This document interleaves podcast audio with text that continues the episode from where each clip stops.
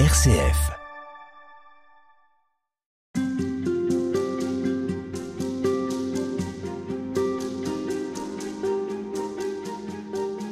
On ne naît pas frère, on le devient. La fraternité est une réalité qui se construit et qui doit surmonter un certain nombre d'empêchements.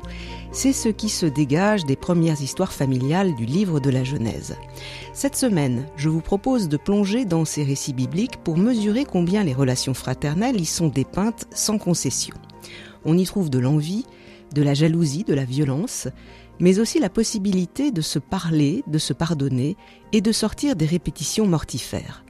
Pour nous accompagner, je reçois André Vénin. Bonjour. Bonjour. Vous êtes professeur d'Ancien Testament à l'Université catholique de Louvain, auteur de nombreux ouvrages. La fraternité ne va donc pas de soi. Euh, la Bible n'édulcore pas le sujet de, de, de cette fraternité difficile? La Bible euh, n'édulcore rien, et donc sûrement pas la question de la fraternité, en en faisant non pas un idéal comme on le fait très souvent dans un discours religieux, mais en en faisant un discours réaliste qui précisément empêche qu'on en fasse un, discours idéal et que l'on mette devant les gens une sorte d'idéal impossible à atteindre dans la mesure où toute fraternité est entachée d'un certain nombre de choses comme vous l'avez dit dans votre introduction. La Bible préfère un regard lucide, je vais dire. Alors ce qu'on sent à travers vos livres, c'est que les récits bibliques nous, tendent comme un miroir de notre propre fonctionnement humain. Exactement. Donc je lutte de toutes mes forces contre l'idée que la Bible serait un livre de modèle à imiter. C'est plutôt un livre qui raconte la vie pour nous permettre justement de réfléchir à l'existence à partir de textes qui nous renvoient en quelque sorte notre propre image, mais pas seulement, parce que ça ne servirait à rien de nous renvoyer notre propre image, elle nous les renvoie avec des éléments qui nous permettent de penser notre réalité de manière à pouvoir la vivre différemment et éventuellement de pouvoir trouver des chemins où l'on invente la fraternité comme un lien euh, à partir de liens de sang éventuellement ou de liens euh, d'autres, qu'on invente véritablement un lien fraternel qui n'est certainement pas donné au départ. Lorsqu'on pense à la fraternité dans la Bible, nous vient tout de suite l'histoire tragique de Cain et Abel. Nous allons commencer par, par cette histoire de, de frères on peut peut-être rappeler l'histoire de Cain et Abel? Oui, tout à fait. Donc Cain et Abel, c'est l'histoire qu'on qu lit au chapitre 4 de la Genèse, avec la première naissance, c'est une naissance de deux frères, Cain le premier, Abel le second. Suite à cette naissance, on passe tout de suite à leurs activités professionnelles, si je peux dire. Cain travaille la terre, Abel élève du petit bétail. Les deux frères vivent apparemment en parallèle, en tout cas on ne raconte rien de leur relation mutuelle, jusqu'à ce qu'ils viennent faire une offrande à Dieu qui correspond à leur métier. Dieu va regarder l'offrande d'Abel, qui est une offrande de bétail, et il ne va pas regarder l'offrande de Cain, qui est le fruit du sol. Ce qui et... souvent provoque une grande réaction chez le lecteur. On se dit, bah, quelle injustice quand même. Exactement, c'est une injustice apparente de Dieu, mais justement, le texte est fait, est fait je crois, pour qu'on réfléchisse, est-ce que c'est véritablement une injustice, et on y reviendra. Donc, Cain le vit comme une injustice, et le lecteur, d'une certaine manière, est entraîné du côté de Cain, parce qu'au fond, l'histoire de Cain, c'est aussi son histoire. Il, il, le vit très mal, Dieu vient lui parler pour essayer de le faire réfléchir à la situation qu'il vit mal, mais Cain n'écoutera pas ce que Dieu lui dit, et donc il va se jeter sur son frère et le tuer. Oui, parce que le, ça le brûle à l'intérieur. Hein, le texte voilà. dit que les faces tombent de Cain et ça brûle à l'intérieur de lui. Voilà, tout à fait. Et alors Dieu lui dit à, à ce moment-là. Mais pourquoi Pourquoi cette situation? Donc il le, il le prend vraiment. Donc Dieu se fait véritablement pédagogue en lui demandant pourquoi cette souffrance. Et quand il lui demande pourquoi cette souffrance, il l'invite à regarder vers l'arrière pour les causes de la souffrance, mais aussi pourquoi en deux mots, hein, sur ce que cela va donner. Sur ça. Et alors à ce moment-là, il lui dit qu'il a deux possibilités. La possibilité de rendre bien cette situation, ou au contraire de ne pas la rendre bien. S'il la rend bien, il va relever la tête. S'il ne la rend pas bien, eh bien à ce moment-là, il risque d'être victime d'un animal qui est tapis en lui, qui va le dominer. Et, et c'est exactement ce que le récit raconte pour les besoins de la cause, bien sûr. Et alors, Cain ne parle pas et il va passer à l'acte. Exactement. Tuer Tuer Abel. Oui.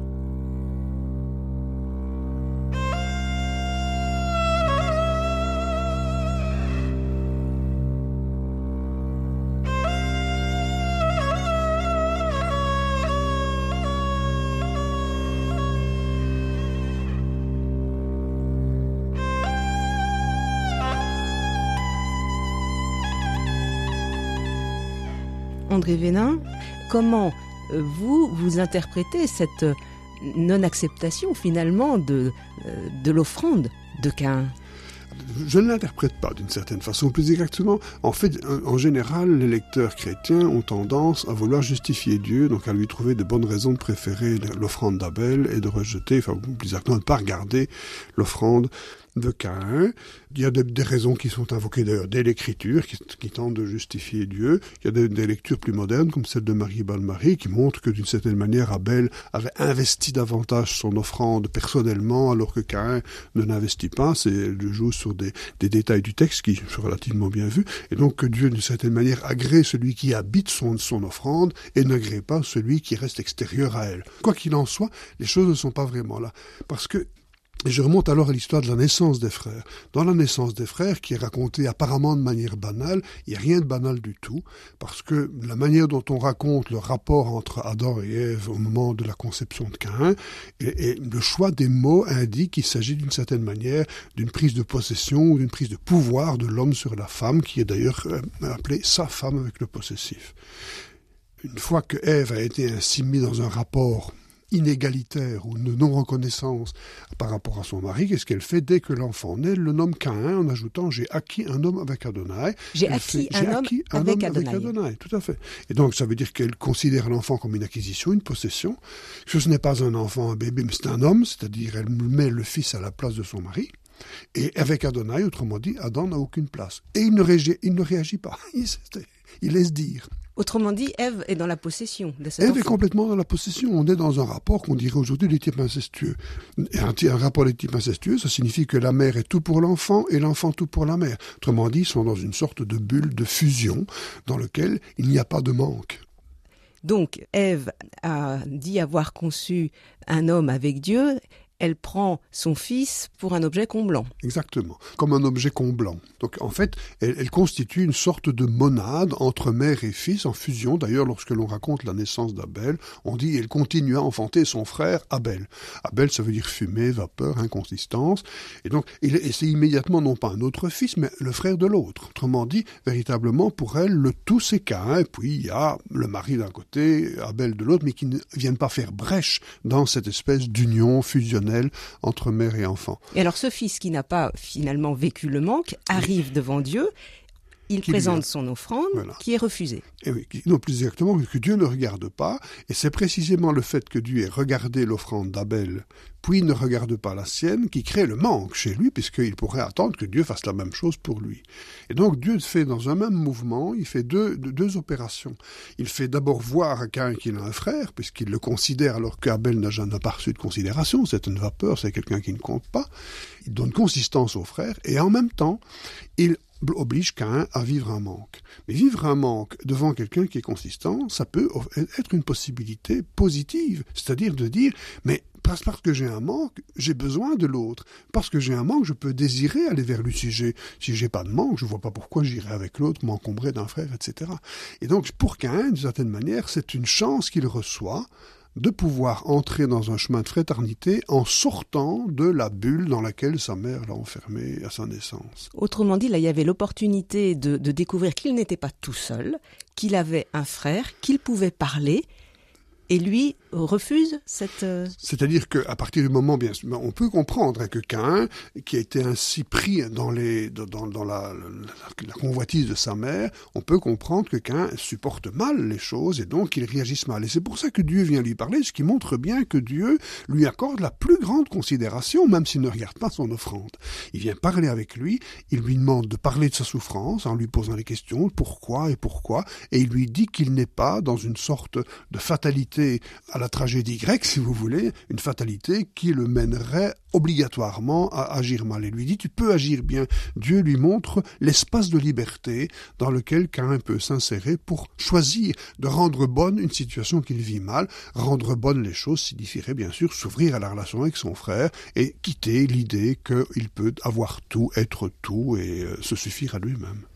André Vénin, ce passage de Cain et Abel nous illustre la manière dont on peut ou non accepter l'autre dans le lien fraternel. Absolument. Donc c'est un, c'est, un, un des aspects fondamentaux du texte qui montre que la fraternité, précisément, est quelque chose qu'il faut construire, qui n'est pas donné. Parce que tout lien fraternel, tout lien de sang, on pourra peut-être l'élargir plus tard, mais tout lien de sang est un lien qui fondamentalement est ambigu et présente des possibilités de vivre cette envie, cette jalousie, cette convoitise par rapport à l'autre, qui empêche de construire un véritable lien fraternel. Paul Ricoeur disait de ce texte-ci qu'il montre dès le point de départ que la fraternité est un projet éthique et non pas un donné de la nature. Donné de la nature, c'est la fratrie. C'est le fait que des parents ont plusieurs enfants et qu'entre eux, ils sont des frères.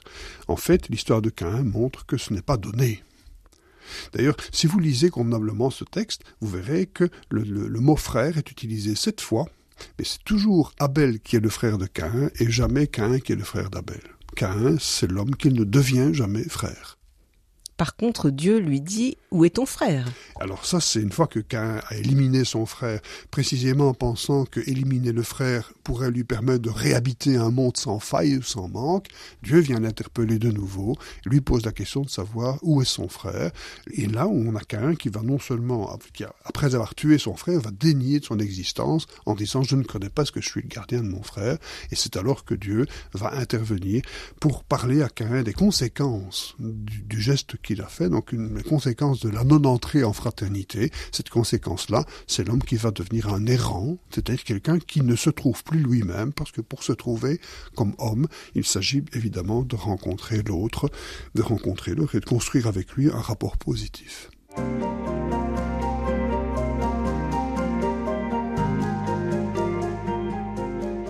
André Hénin, nous parlons avec vous de la fraternité, un thème qui traverse le livre biblique de la Genèse et que vous avez beaucoup travaillé.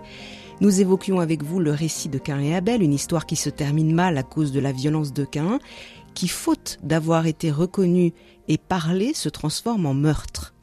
Vous nous avez dit que Cain est pris dans une relation possessive vis-à-vis -vis de sa mère Ève, et vous dites qu'il faut remonter plus haut dans le texte pour bien comprendre que l'impossible fraternité des fils s'ancre dans le couple des parents. Donc ça commence donc avec Adam et Ève, quand Adam reçoit la femme que Dieu lui présente, vous dites là qu'il la reconnaît pas vraiment, qu'il y a un problème aussi avec l'altérité. Oui, donc euh, effectivement, pour euh, reprendre le début de ce que vous avez dit, c'est une des choses qui est une constante dans la Genèse, c'est que la relation des, frères ou entre les frères hein, est toujours compliquée aussi parce que il y a un lien aux parents particuliers.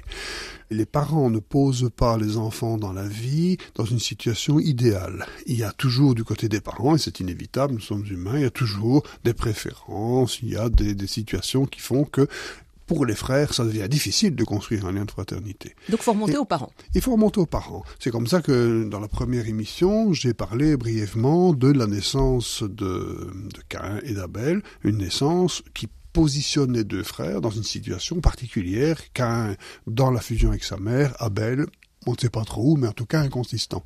En réalité, tout ça, ça vient ce rapport entre l'homme et la femme est construit dès le chapitre 2, à la fin du chapitre 2, lorsque, après la création de la femme, mais je vais en dire deux mots, Adam réagit d'une certaine manière. En fait, la création de la femme, elle est présentée comment? Elle est présentée, et c'est peut-être pas très habituel dans notre représentation, cette création, en fait, il s'agit d'un être humain, donc le Adam, l'être humain, qui est un être indifférencié, un être euh, ni homme ni femme, ou les deux à la fois. Euh, un certain nombre de rabbins font déjà cette lecture. Et ce que Dieu va faire, c'est de couper en deux cet être humain, en deux côtés. D'ailleurs, le mot qu'on traduit habituellement par côte ne signifie jamais côte, ça signifie toujours un côté.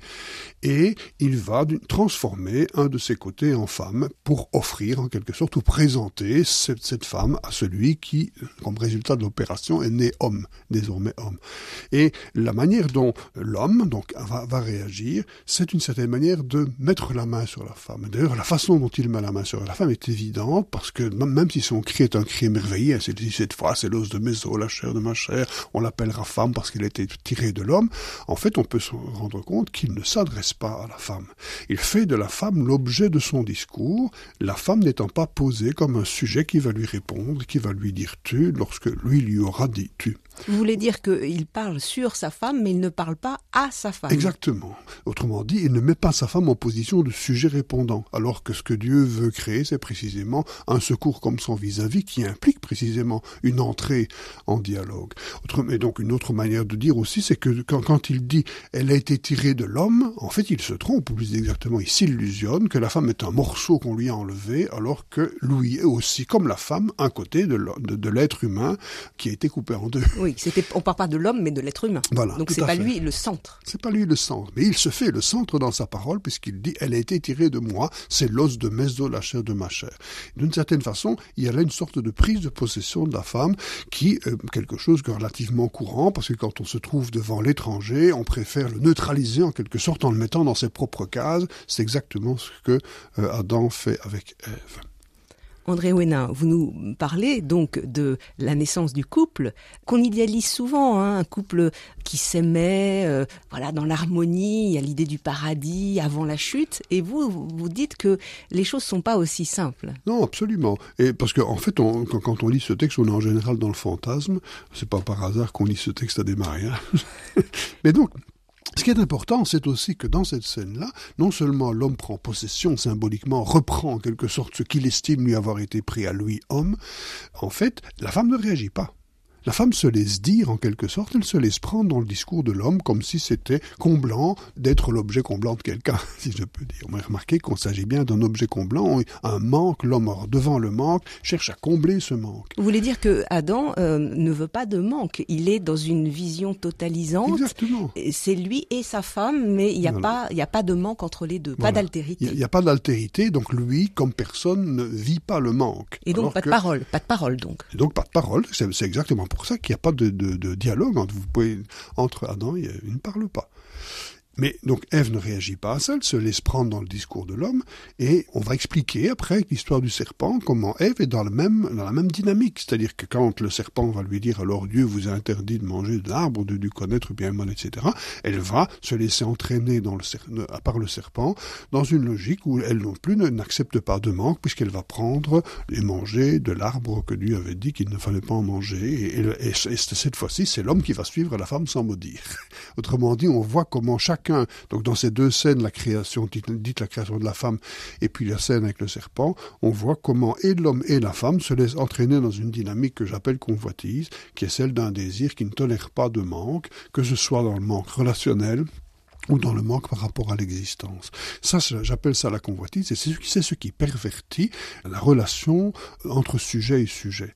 Hein, pour expliquer ça, je, prends souvent l'idée, cette idée assez simple, qu'au fond, quand quelqu'un est animé par l'envie ou par la convoitise, il va positionner l'autre dans trois positions possibles.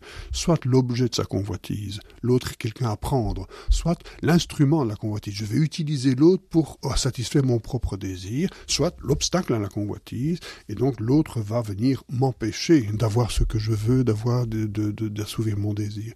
Mais dans ces trois positions-là, l'autre n'est jamais sujet. L'autre n'est jamais sujet de partage, il n'a jamais son mot à dire, il est comme satellisé par mon désir. Et quand l'autre est satellisé par mon désir, comment voulez-vous construire une relation juste avec lui? Et si vous ne construisez pas une relation juste avec lui, ce qui est le début de l'histoire de Cain, ben, vous enfantez des gens qui vont être pris dans cette dynamique pervertie, qui, qui pensent d'une certaine manière que le désir n'est désir que s'il est complètement assouvi, que s'il n'a aucune limite.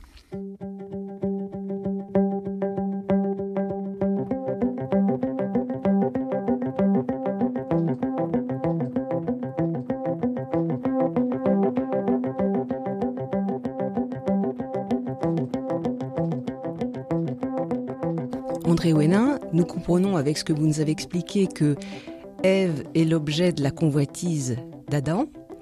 Elle-même va vivre un rapport euh, de convoitise avec le serpent. Et donc ça va retomber sur Cain, son fils, qu'elle prendra aussi comme un objet. Donc les choses s'emboîtent. Exactement. Donc on, est véritablement dans une dynamique où ce qui se passe à une génération se reproduit en quelque sorte à l'autre génération. Elle se reproduit non plus entre hommes et femmes, donc dans le couple, elle se reproduit cette fois-ci entre frères. On pourrait montrer comment elle peut se, se reproduire par après avec l'étranger. Alors ce que vous dites aussi, c'est que les conséquences de la convoitise, ça va être des rapports de domination et de violence C'est ce qu'il faut comprendre quand Dieu dit à Ève vers ton homme ton avidité et lui dominera sur toi. C'est après hein, le, récit de la chute. C'est la suite, donc c'est quand Dieu vient de nouveau parler avec ceux qui ont mangé du fruit, donc ceux qui se sont laissés faire par la convoitise. Il vient d'une certaine manière non pas les punir, mais expliciter les conséquences que ça va avoir. Quand on est dans la convoitise, on est dans la volonté de dominer l'autre, l'homme dominera sur toi, on est dans des rapports où on va chercher où, l'avidité, donc oui, l'avidité va vouloir, va faire de l'autre un objet. Et en fait, ce que cette parole va se concrétiser dans le chapitre 4, au début du chapitre 4, l'homme va exercer sa domination sur la femme, et la femme va exercer sa capacité de, de comment, d'assouvir son désir avec son homme qui est en fait son fils.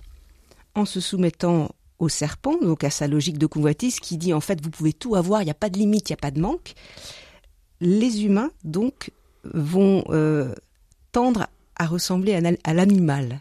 C'est ce que vous dites dans, vos livres. C'est-à-dire que l'animalité prend le dessus.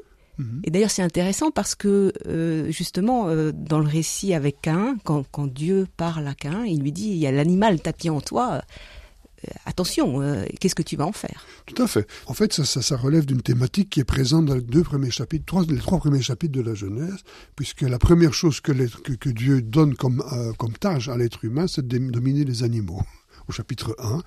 Autrement dit, euh, le, premier enjeu de l'humanisation, elle est de l'ordre de maîtriser l'animal, non pas l'animal extérieur, mais l'animal que chacun porte en soi, c'est-à-dire euh, a priori pas quelque chose de négatif, mais des forces de vie bouillonnantes qui, si elles ne sont pas canalisées, si elles ne sont pas d'une certaine façon contrôlées ou orientées, risquent alors de déborder en violence. C'est ce que Dieu dit à Cain, il y a un animal en toi, tu peux le dominer, mais qu'un ne le dominera pas parce qu'il ne passe pas par la parole, comme nous disions la fois dernière. Donc l'intérêt, c'est de reconnaître que en soi, il y a ces forces-là de vie, mais aussi qui peuvent nous entraîner dans vouloir prendre, vouloir faire de l'autre un objet, refuser la parole.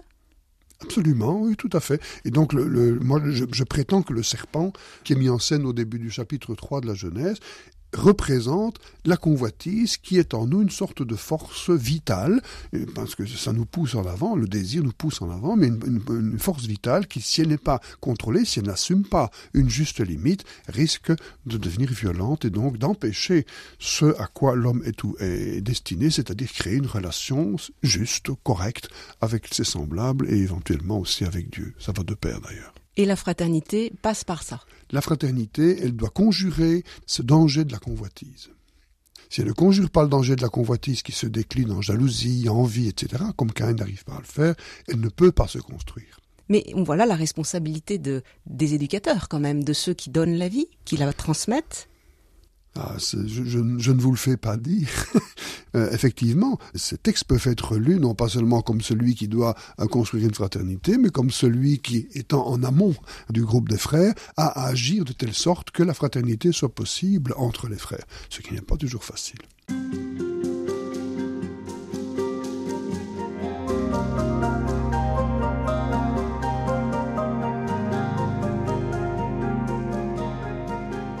Troisième volet d'une série d'entretiens sur la fraternité dans la Bible avec vous, André Ouenin. Nous avons dit que Cain et Abel illustrent la difficulté de vivre dans des relations ajustées, quand au-dessus, les parents ne donnent pas à leurs enfants la possibilité de consentir à l'altérité et à la limite. Et nous avons vu qu'Adam et Ève ne, ne le vivent pas entre eux. Pour la suite de nos entretiens, vous nous proposez de regarder cette fois deux sœurs, Rachel et Léa, qui sont les épouses de Jacob. Rappelez-nous le contexte. Oui, donc euh, Rachel et Léa sont les deux filles euh, de Laban, qui est l'oncle de Jacob. Donc Jacob, euh, qui a volé la bénédiction de son frère, est menacé de mort par Ésaü.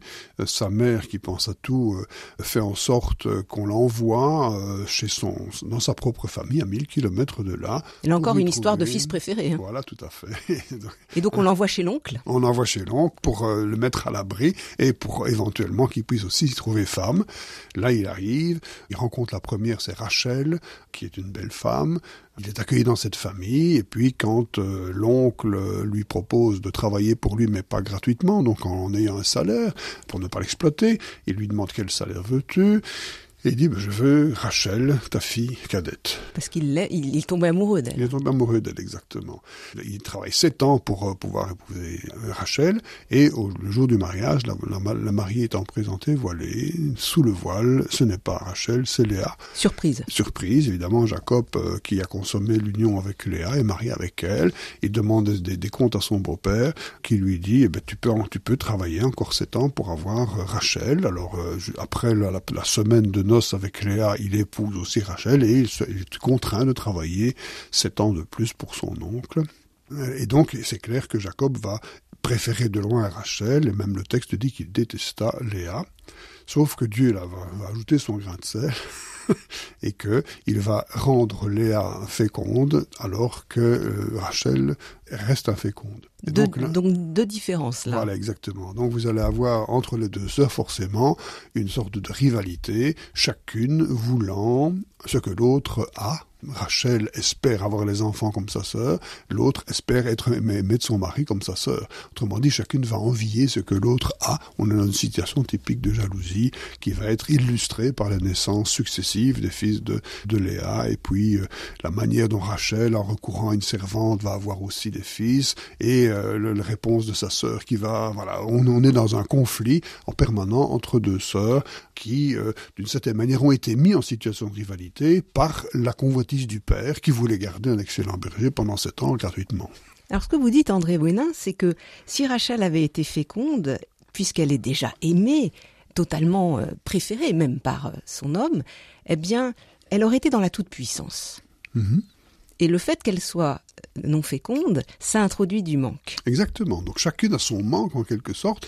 Pour Léa, le manque est imposé par Jacob puisqu'il ne l'aime pas, alors que pour Rachel, le manque est, imposé par celui qui est le maître de la fécondité, qui est Dieu. Donc chacune est dans le manque. Et je rappelle, hein, le manque est quelque chose de nécessaire pour construire la fraternité. Donc si effectivement, comme vous dites, Rachel avait eu aussi des enfants, elle était dans, dans le tout, et donc il n'y avait pas de lien nécessaire avec sa sœur. Elle pouvait très bien ignorer sa sœur. Alors voyant sa sœur Léa donner des enfants à Jacob, jalousie de Rachel oui. qui va donner sa servante à Jacob. Ah, et Léa donnera aussi sa propre servante à Jacob. Donc il y, y, a une sacrée affaire autour des enfants là. Oui, tout à fait, oui, absolument. Donc en fait, le, Rachel ne, ne tolère pas de ne pas avoir d'enfants. D'ailleurs, elle dit carrément à Jacob donne-moi des enfants ou je meurs. Et Jacob dit ce que je suis à la place de Dieu, moi qui t'a fermé le sein, etc. Et donc elle va donner sa, sa servante Bilha. Il faut entendre lorsque le, son deuxième fils naît, hein, le deuxième fils de Bilha que Rachel adopte dès la naissance, elle dit j'ai lutté des luttes homériques avec ma sœur et je l'ai emporté. Donc on est vraiment dans la lutte pour avoir le tout, mais pour que l'autre ne l'est pas.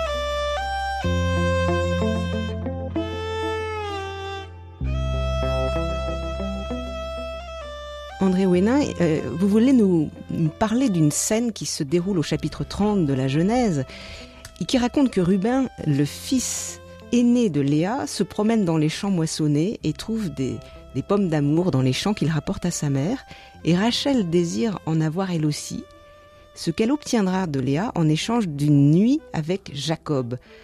Pourquoi parler de ce passage pour euh, évoquer la fraternité? Eh bien justement, je, trouve que ce passage est merveilleux, parce que ce sont quatre versets, très courts, qui, comme une, sorte de petite vignette, montrent exactement ce qui ouvre la porte à la relation fraternelle. Donc les pommes d'amour sont des fruits qui sont réputés, enfin c'est la légende bien sûr, mais qui sont réputés avoir des vertus à la fois aphrodisiaques, c'est-à-dire capables d'éveiller l'amour chez quelqu'un qui ne l'éprouverait pas, et elles sont capables aussi de donner la fécondité à une femme qui ne l'aurait pas. Donc c'est bien pour les deux, à la fois Exactement. Léa et Rachel. Léa peut, grâce à ça, provoquer l'amour de Jacob, et Rachel, elle, peut avoir des enfants. Comme c'est Ruben, Ruben le, fils de, Léa qui a ramené ces, pommes d'amour, c'est clair que c'est pour qu'il les donne à sa mère. Là-dessus, Rachel envie d'une certaine manière, un désir obtenir les fruits que sa, sa sœur détient, pour elle avoir des enfants, ou pour en tout cas espérer en avoir. Et euh, dans un premier temps, euh, le, refus de, Léa est tout à fait euh, dur. Hein. Elle dit Tu m'as déjà pris mon mari, tu vas encore me prendre les pommes d'amour de mon fils. Et donc il n'est pas question pour elle de céder quoi que ce soit sur le désir de sa sœur. Et c'est à ce moment-là que Rachel fait une proposition en lui disant ben, Je veux bien te rendre la clé de la chambre de Jacob, puisqu'elle avait barré la porte, si je peux dire, c'est de là qu'on peut le déduire. Tu pourras passer la nuit avec Jacob, autrement dit, tu pourras, grâce à tes pommes d'amour, tenter de susciter l'amour de ton mari, mais en échange des pommes d'amour euh, que tu me donneras moi aussi. Et donc, juste après, on voit comment Léa, hein, effectivement, est entrée dans le jeu, puisqu'elle accueille Jacob pour tour de la campagne en disant c'est vers moi que tu viendras, parce que je t'ai loué, en quelque sorte, contre les pommes d'amour de mon fils. Et là, en fait, ce que l'on voit, et qui est précisément la clé pour que la fraternité devienne possible, c'est que chacune fait place au désir de l'autre, et donc en renonçant à priver l'autre de ce qu'elle n'a pas.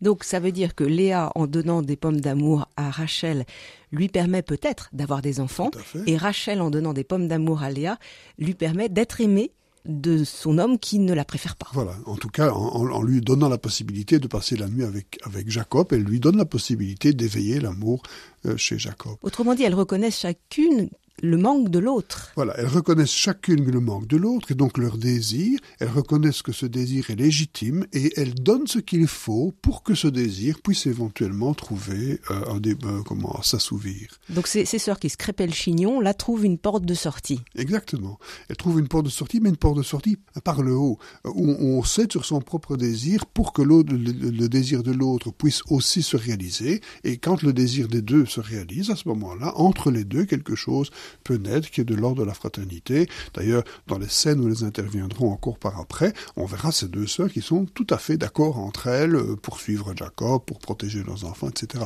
Autrement dit, on ne sent plus du tout cette tension que l'on sentait très manifestement dans la scène des naissances où, euh, d'une certaine manière, elles luttaient l'une avec l'autre pour avoir ce que la nature ou Dieu euh, leur avait refusé. André Ouénin, il y avait quand même une responsabilité du père, là, euh, de dire je te donnerai Rachel, puis je te donne Léa. Enfin, il y, avait, il y avait une responsabilité. Il y a une responsabilité du père, c'est tout à fait clair. Donc c'est bien parce que le, Laban veut exploiter Jacob pendant sept ans supplémentaires, parce que c'est, ben, on apprend que Jacob est un berger hors père, et donc c'est clair qu'il veut, il veut continuer à bénéficier de ce travail pour rien. Et donc c'est comme ça qu'il va, d'une certaine manière, trafiquer hein, et obliger Jacob à être avec deux femmes rivales. Mais il ne faut pas non plus minimiser le rôle de Jacob. Hein. Jacob est très passif, comme si euh, ces histoires de femmes ne le concernaient pas. Et quand Léa, euh, pardon, Rachel intervient pour lui demander euh, donne-moi des fils, la seule chose qu'il dit c'est que je suis à la place de Dieu. Autrement dit, c'est pas mon affaire. Hein. Autrement dit, là aussi, euh, Jacob n'a pas une action qui pourrait éventuellement amener une certaine paix entre les entre deux épouses. Donc d'une certaine manière, les deux, c'est le, le contexte dans lequel les hommes jouent un certain rôle permet qu'il y ait une lutte entre les deux sœurs, et ce sont les deux sœurs, ou plus exactement Rachel, hein, qui va d'une certaine manière trouver l'issue, à savoir le, faire place au désir de l'autre en reconnaissant sa légitimité. Mais que nous dit euh, cette affaire de, Léa et Rachel à nous aujourd'hui? Il y a la possibilité euh, de, négocier pour construire la fraternité? Absolument. Donc en, fait, si vous voulez, puisque ce qui fait échouer la fraternité est toujours à base de convoitise, ce qu'il s'agit de faire pour créer un lien de fraternité, c'est de faire échec à la convoitise, et ça, ça passe toujours par la parole. C'est-à-dire la parole qui, où, je dis à l'autre mon désir et où l'autre va euh, le considérer plus ou moins positivement, ce désir et lui faire place. Sinon, c'est la violence. Sinon, c'est la violence. Et quand je vous ai expliqué ce qu'était la convoitise, c'est de la violence que de ne pas laisser à l'autre la place d'un sujet. C'est déjà violent. on ne l'a pas tué, on n'a pas versé son sang, mais on le met dans une position où il est satellisé par mon désir et donc où il n'est pas, il n'a pas la possibilité d'être lui-même, de parler sa propre parole, de dire son propre désir. Et dans ces conditions-là, la violence est déjà là, même si elle ne se manifeste pas par des coups, par, par la mort.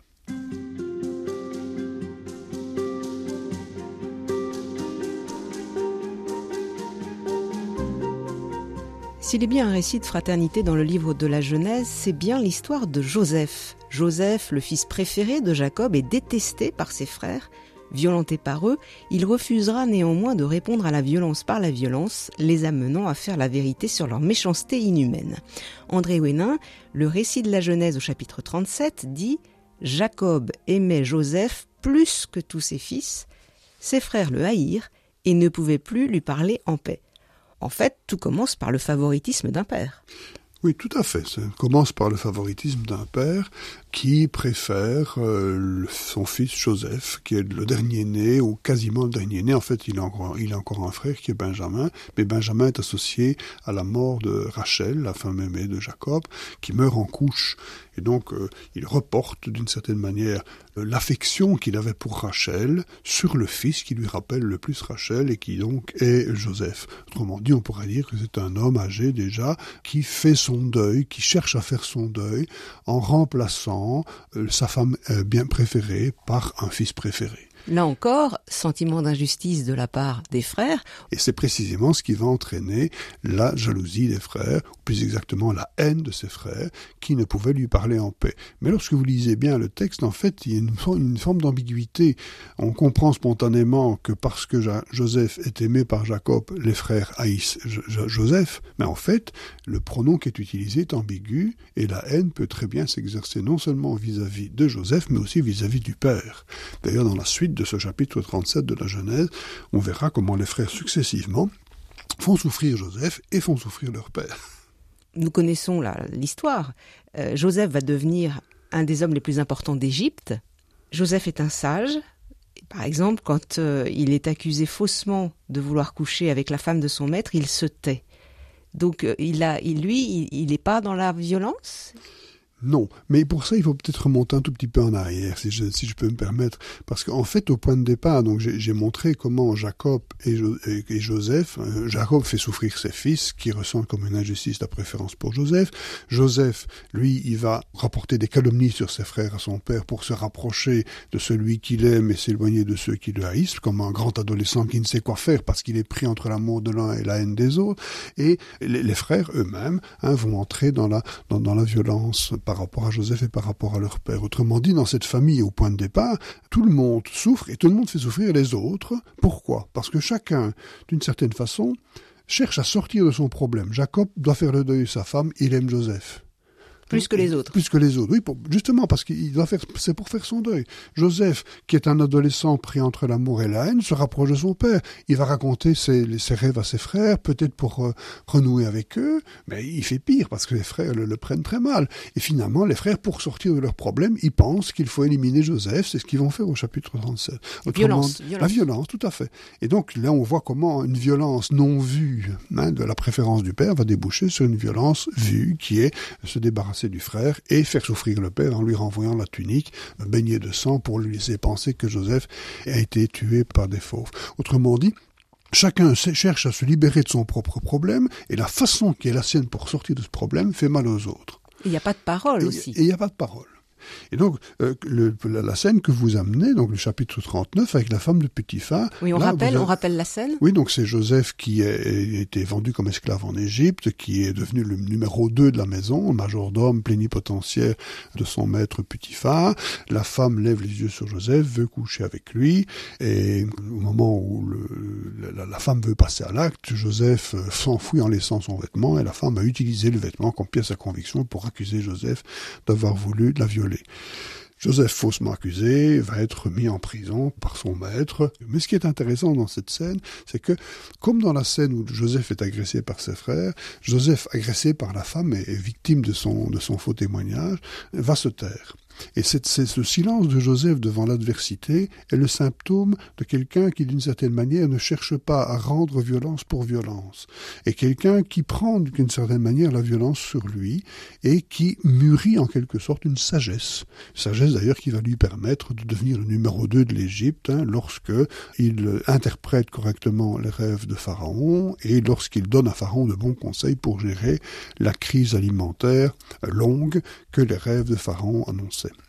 Donc ce, Joseph-là, il, euh, il coupe un peu le, le, cercle vicieux de répondre euh, par la violence, euh, de rentrer dans la convoitise, dans la jalousie, dans l'envie. Tout à fait. Donc Joseph, c'est celui qui évolue d'une certaine manière à, travers les épreuves de son existence, on voit sa façon d'agir, comment Joseph est celui qui cherche à une réponse positive à la violence qui lui est infligée. Donc plutôt que de répondre à la violence par la violence, il répond, il cherche à sortir de la violence par le haut en devenant celui qui fait le bien pour d'autres.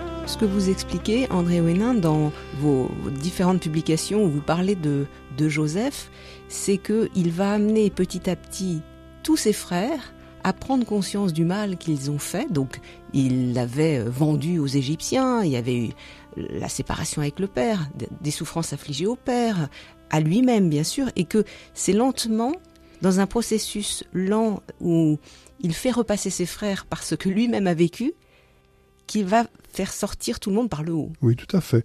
Donc ça, c'est, en fait, euh, c'est à la faveur de la famine que Joseph a annoncé. C'est une famine qui s'étend sur toute la terre. Donc on a faim euh, aussi en Canaan. Donc Jacob envoie ses fils chercher euh, du blé en Égypte. Et donc ils sont confrontés à un Joseph qu'ils ne reconnaissent pas. Joseph jouant lui-même l'inconnu. Et en jouant l'inconnu, en fait, on se rend compte assez rapidement qu'il met en place une sorte de pédagogie qui va permettre à ses frères progressivement de prendre conscience de ce qu'ils ont imposé à leurs victimes. Joseph va les mettre en prison pendant trois jours sans qu'ils sachent ce qui va leur arriver, exactement comme les frères l'avaient mis dans un trou en le, laissant enfin, complètement à l'obscur de ce qui allait se passer. Donc il, il, lui fait vivre ce qu'il lui a vécu. Exactement, donc il, il, les oblige à vivre ce que lui a vécu. Autrement dit, il les met à la place de leurs victimes. D'ailleurs, quand ils sortiront de cette prison, ils vont dire « Nous nous sommes rendus coupables envers notre frère parce que nous n'avons pas écouté ses cris lorsqu'il nous suppliait. » Autrement dit, les frères vont prendre conscience, parce qu'ils vivent ce que leurs victimes ont vécu, vont prendre conscience de ce qu'ils ont fait vivre. Mais en même temps, Joseph va les renvoyer euh, chez leur père en exigeant qu'ils amènent leur petit frère Benjamin et en, retenant un des fils en otage. C'est-à-dire qu'ils vont obliger les frères à, affronter de nouveau leur père avec un, un fils en moins. Le petit Benjamin qui est devenu le préféré. Exactement, et donc ils vont les, confronter de nouveau à la, souffrance qu'ils ont imposée à leur père, mais en faisant cela, donc en, réclamant le petit préféré qui était resté avec son père, il sait qu'il met aussi le père à l'épreuve. Est-ce que le père va être capable de ne pas, de ne plus faire son deuil en accaparant un enfant pour combler son manque, mais va être capable de laisser Benjamin aller avec ceux qui sont pas seulement son fils, mais qui sont aussi ses frères? Et donc, on a dans cette histoire, euh, la pédagogie de Joseph hein, oblige les acteurs à repasser par les choix qui ont été des choix négatifs, à savoir préférer un des frères par rapport aux autres, à savoir se débarrasser d'un frère en croyant qu'on va... Donc voilà, il est fait repasser par là où ça a fait mal, en espérant que les frères vont habiter désormais ces lieux de manière positive, hein, et où ce frère et le père vont les habiter de manière positive, autrement dit, changer d'attitude. Et c'est ce qui va se passer. Jacob va accepter de laisser partir Benjamin, et les frères qui ont vécu l'expérience qu'ils avaient imposée à Joseph et qui ont vu la souffrance de leur père vont eux-mêmes prendre conscience euh, qu'ils doivent agir autrement vis-à-vis de Benjamin. Ils vont se montrer solidaires par rapport à Benjamin et ainsi se montrer dignes de la confiance de leur père, qui lui-même d'ailleurs hein, les a laissés partir en disant Et moi, puisque je suis sans enfant, je suis sans enfant. Autrement dit, le père qui accepte son manque. et donc qui accepte aussi de faire son deuil tout seul comme un grand, si je peux dire. Et là, vous avez, il y a un rôle tout à fait fondamental qui est celui de Judas. Judas qui va faire précisément comprendre à son père hein, que à vouloir continuer son petit jeu en, comblant son manque avec son fils, eh bien, il est en train d'envoyer toute la, toute la famille à la mort. Ce qui est intéressant dans, dans toutes les histoires que l'on prend avec vous, c'est qu'on se rend compte que ça part toujours d'un refus du manque, qui va créer donc de la convoitise et de la violence. Absolument. C'est toujours la même histoire. Je crois que c'est vraiment la, c'est la basse, euh, comment la basse continue de la Genèse. Donc comme s'il fallait que le lecteur, quand il sort de, la lecture attentive de ce texte, se rende compte véritablement de ce qui empoisonne la possibilité de devenir un être humain à part entière, c'est-à-dire un, être humain capable de relations justes avec les autres, et les premiers autres étant les parents et les frères. Autrement dit, prendre conscience de cette convoitise qui prend des formes différentes, qui épouse des contours différents en fonction du type de relation dans laquelle elle se joue. Pourquoi cela Je pense pour rendre le lecteur lucide par rapport à ce que lui-même vit dans ses relations et à réfléchir ses échecs relationnels à la lumière que lui offre la Genèse pour tenter de, lui, ouvrir les yeux en quelque sorte, de le rendre lucide de telle sorte que s'il a l'habitude de foirer ses relations, eh bien il cherche à comprendre pourquoi éventuellement et qu'il trouve les ressources pour changer d'attitude, pour on pourrait dire se convertir.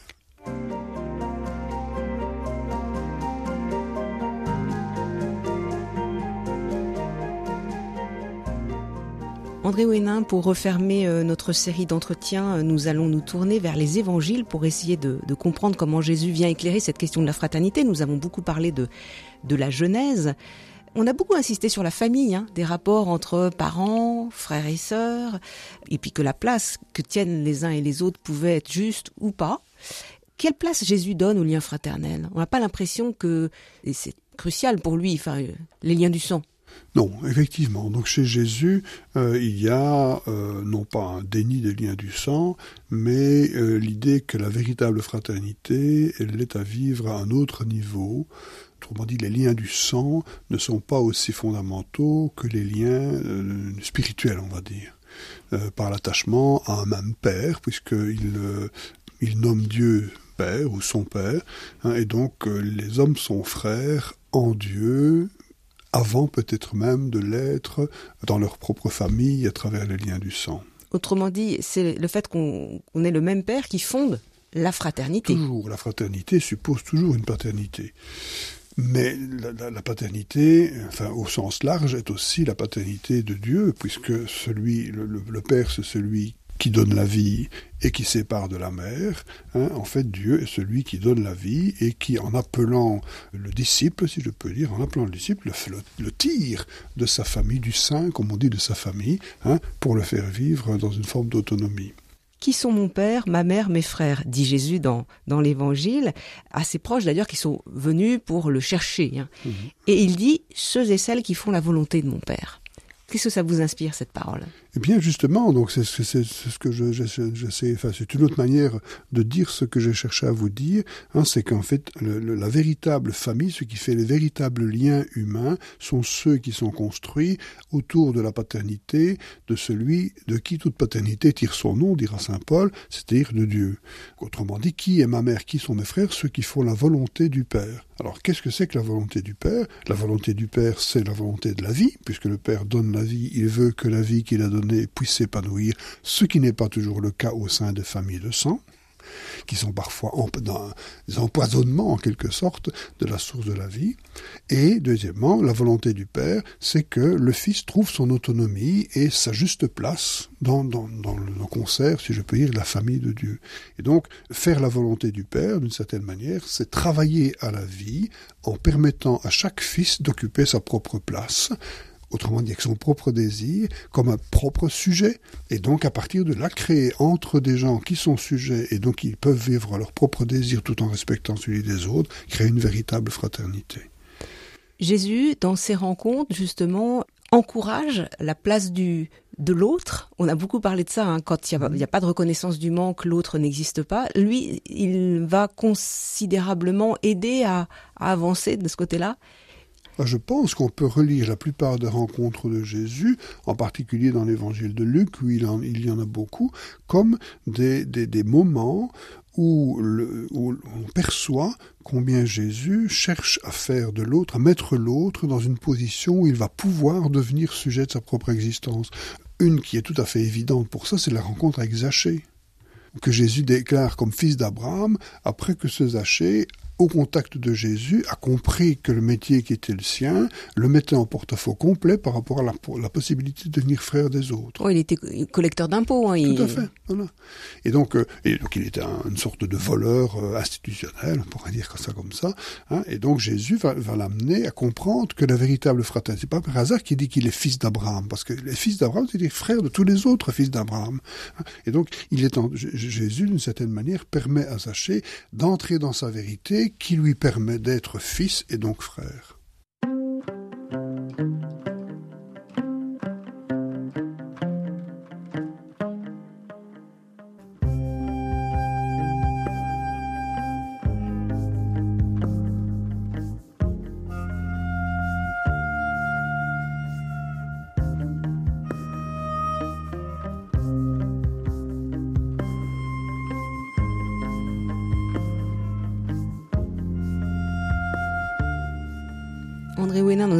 La violence qui euh, est vraiment présente hein, dans la Genèse. Jésus rencontre aussi la violence et la convoitise. Comment lui se situe-t-il pour euh, briser finalement cette espèce de chaîne là où on, on utilise l'autre comme un objet et donc ça crée de la violence par la convoitise? Il y a deux moments fondamentaux où ce que vous dites se joue. C'est tout d'abord dans les tentations de Jésus, où l'on voit clairement que Jésus, quand, il dit l'homme ne vit pas seulement de pain et qu'il refuse de changer les pierres en pain, qu'est-ce qu'il fait sinon rester dans le manque pour donner priorité à la parole? Vous avez la même chose après lorsque Jésus se trouve mis par le diable sur le fait du temple et doit se jeter en bas. Il refuse de faire ça pour ne pas contraindre Dieu à montrer qu'il est à son côté. Jésus refuse aussi tout le pouvoir que Satan pourrait lui donner. Autrement dit, on a un Jésus qui se met délibérément dans la position de celui qui manque pour donner la priorité à celui qui seul peut combler ce manque, c'est-à-dire pour lui son Père. Ça, c'est la première scène. La deuxième scène, c'est la scène de la passion, où Jésus est victime précisément de la violence engendrée sans doute en partie par l'envie qu'il suscite chez les pharisiens, en tout cas la peur qu'il suscite chez eux. Et dans, ce, dans cette scène de la passion, la façon dont on voit que Jésus résiste à la violence, c'est d'une certaine manière à l'image de Joseph, Jésus est fils de Joseph, euh, l'image de Joseph qui prend la violence sur lui sans la répercuter sur d'autres pour casser en quelque sorte ce cercle qui chez les humains est une sorte de loi de la nature, à savoir qu'on répond à la violence par la violence. En, répondant à la violence par la douceur, en répondant à la violence par le pardon, pardon, ils ne savent pas ce qu'ils font, en répondant à la violence par l'amour, Jésus casse en quelque sorte la dynamique de violence et manifeste fondamentalement pour les êtres humains qu'il est possible de sortir de la violence à condition de ne pas en devenir un relais lorsque cette violence vous frappe.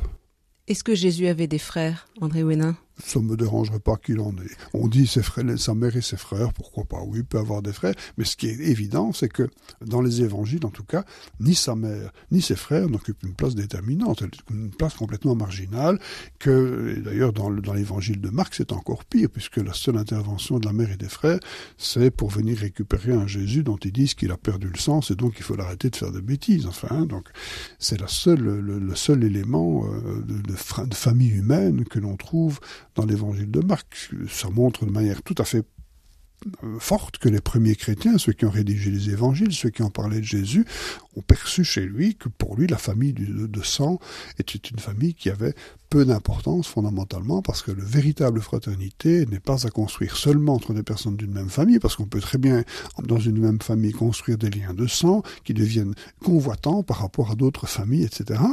C'est des choses qui, arrivent assez fréquemment même.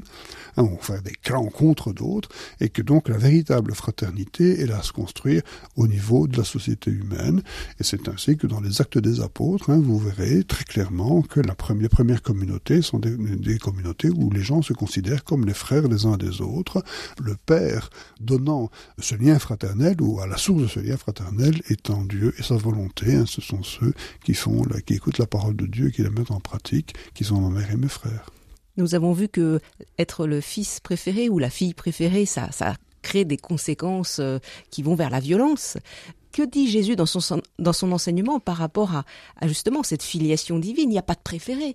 Tout le monde peut dialoguer avec le Dieu Père Tout le monde peut être entendu ben, C'est-à-dire, oui, c'est certainement. Lorsque Jésus donne la prière de notre Père, par exemple, lorsqu'il la confie à ses, à ses disciples, il les met en quelque sorte à égalité comme des frères qui s'adressent tous à notre Père, mais un Père qui, comme dit euh, un autre évangile, hein, fait briller son soleil pour les bons et pour les méchants, autrement dit un Dieu qui ne fait pas exception des personnes, un Dieu qui n'a pas de préférence, en tout cas qui ne manifeste pas de préférence, qui serait susceptible de créer de la jalousie entre les frères. Et donc, euh, évidemment, tout ça, ça peut encore être, être tordu. C'est-à-dire que les frères peuvent considérer que parce qu'un tel a ceci, il est préféré de Dieu, etc. Et donc, mais ça, c'est les hommes qui s'arrangent avec ça.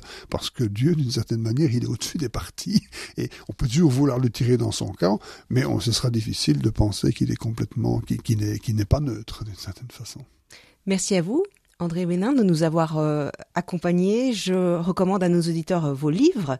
Je cite Joseph ou l'invention de la fraternité. Ça reprend de manière très fouillée cette histoire de Joseph qu'on a abordée très rapidement. C'est paru euh, chez Lessius. Toutes les références de vos livres à retrouver sur rcf.fr à la page Halte Spirituelle. Merci beaucoup. Merci à vous.